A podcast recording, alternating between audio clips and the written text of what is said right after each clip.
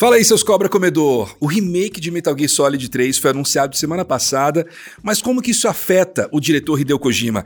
Será que ele vai ser pelo menos consultor desse projeto? A Konami foi questionada sobre o elefante na sala e respondeu é, de uma forma que talvez vocês não gostem de saber. Além disso, tem o Ratchet Clank mais recente chegando no PC, nova remessa de jogos no Game Pass e The Witcher 3 se tornando um dos jogos mais vendidos de todos os tempos. Eu sou Guilherme Dias, meu olho tá um pouco feio porque tá sarando de uma infecção, mas não deixe isso te distrair, porque você confere todas essas notícias e um pouco mais na edição do dia 31 de maio do Ping, o seu programa de notícias de games aqui do DN.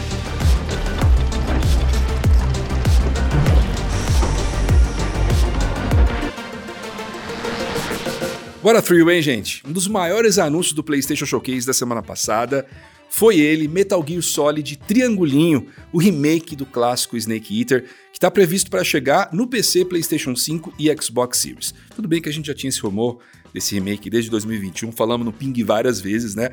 Mas é sempre bom ter a confirmação, ter o teaser, saber que o jogo está vindo.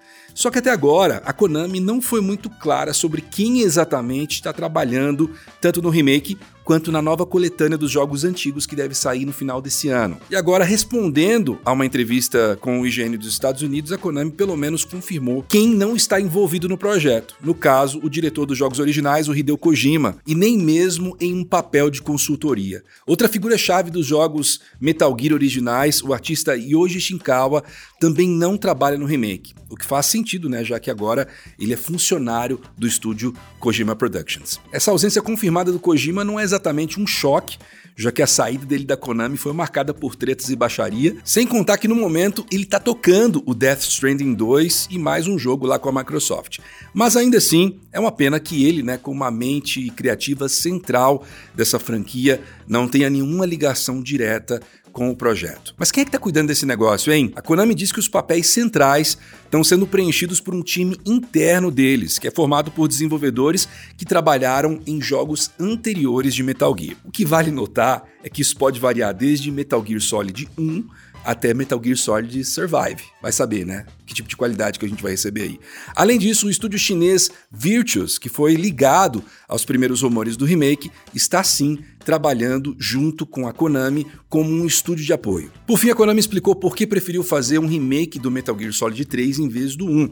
Os motivos são tanto porque esse é cronologicamente o início da história, né, contando as origens do Big Boss, quanto porque aparentemente esse é um dos maiores pedidos dos fãs. Já o nome Metal Gear Solid Delta, né, eu falo triangulinho, mas é porque tem um triângulo lá, segundo eles é Delta, surgiu de acordo com eles por ser um símbolo matemático que significa mudança ou diferença, com a ideia de que o remake vai mudar coisas do jogo original, mas mantendo a sua estrutura. Por enquanto, o remake de Metal Gear Solid 3 ainda não tem uma previsão de lançamento.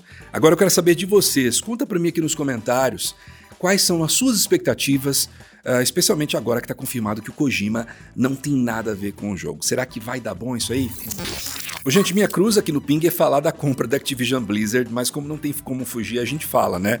Bom, a nova é que a Microsoft vai recorrer ao bloqueio da compra da Activision no Reino Unido, e mais cedo do que se esperava. Enquanto a expectativa inicial é de que eles podiam levar meses até uma nova análise, o caso vai ser julgado em algumas semanas a partir do dia 24 de julho. Vale notar que a Microsoft entrou com o pedido para recorrer da decisão na semana passada. A principal justificativa é que a CMA, que é o órgão de é, regulação de mercado do Reino Unido, superestimou o papel do setor de jogos em nuvem ao ponto de usar ele para bloquear a compra. Enquanto isso, a aquisição já foi aprovada em dezenas de países, incluindo aqui no Brasil e mais recentemente na China e na Coreia do Sul. A gente segue esperando e segue noticiando esse negócio. Ainda falando de Xbox, foi revelada a próxima leva de jogos chegando para o Xbox Game Pass, no caso, a da primeira quinzena de junho. Amanhã, no dia 1 já chegam três jogos, começando com Care Mechanic Simulator 2021, que, como o próprio nome diz, coloca você no papel de um mecânico de carros. Também tem Slayers X Terminal Aftermath Vengeance of the Slayer, meu Deus, que nome! Que é um shooter meio retrô com uma vibe bem bizarra.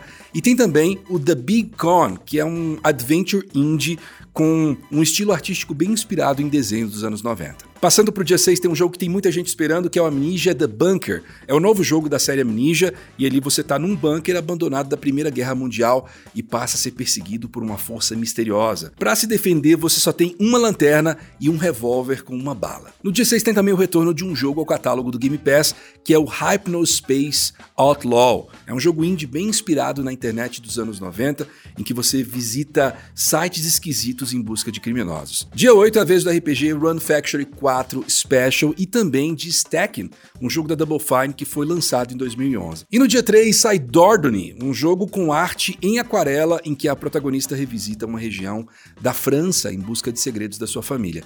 Além disso, no dia 15 de junho saem vários jogos do Game Pass, sempre aquele momento triste de ver o que estava na sua lista que está saindo. Eu vou citar quais são os jogos: Bridge Constructor Portal, aquele jogo de portal de ponte, Chorus, Maneater, Mortal Shell, Serial Sam 4 e o Total War Three Kingdoms. Tinha vários desses jogos aí que eu queria jogar, estavam na minha lista e não vai dar mais tempo.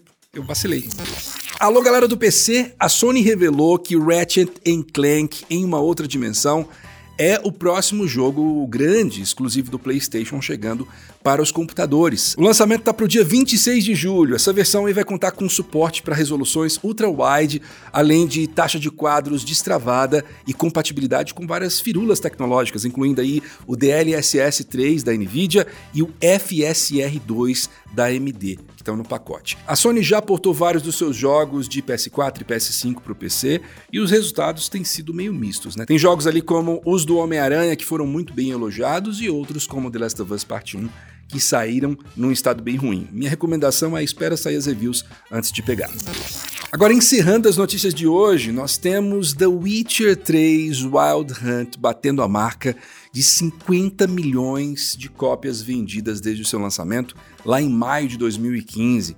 A informação veio do próprio estúdio CD Projekt, e isso faz dele, faz do The Witcher 3, um dos 10 jogos mais vendidos de todos os tempos, ficando em nono lugar atrás do Red Dead Redemption 2. No total, a trilogia The Witcher já vendeu 75 milhões de cópias e a perspectiva é que a franquia continue crescendo, especialmente né, com novos projetos anunciados aí pela CD Projekt. Eles já anunciaram, por exemplo, uma nova sequência para The Witcher e um remake para o primeiro jogo. Tem aniversário de jogo no dia 31 de maio? Olha, tem dois. Um deles é de 25 anos. Eu tô falando do Major League Baseball featuring Ken Griffey Jr., que saiu para o Nintendo 64. Talvez você nunca tenha ouvido falar desse jogo, mas essa menção vale porque foi o primeiro jogo do Angel Studios, que você deve conhecer melhor hoje em dia como a Rockstar San Diego, que fez Red Dead Redemption 1. E ainda falando de Nintendo 64, em 1999, 24 anos atrás, saiu também ele, Superman 64, um dos piores jogos de todos os tempos, um completo horror bugado, horrível e parabéns não só para o jogo, mas para todos os envolvidos. Assim a gente termina o ping de hoje. Para quem tá vendo a gente em vídeo, mais uma vez lembrando, deixa um comentário legal, deixa um like, se inscreve no canal. A gente tem vídeo aqui praticamente todos os dias. E você que tá ouvindo a gente em podcast, recomenda a gente para um amigo, avalie a gente lá e fica ligado porque logo logo a gente volta com mais notícias. Até sexta-feira. Tchau.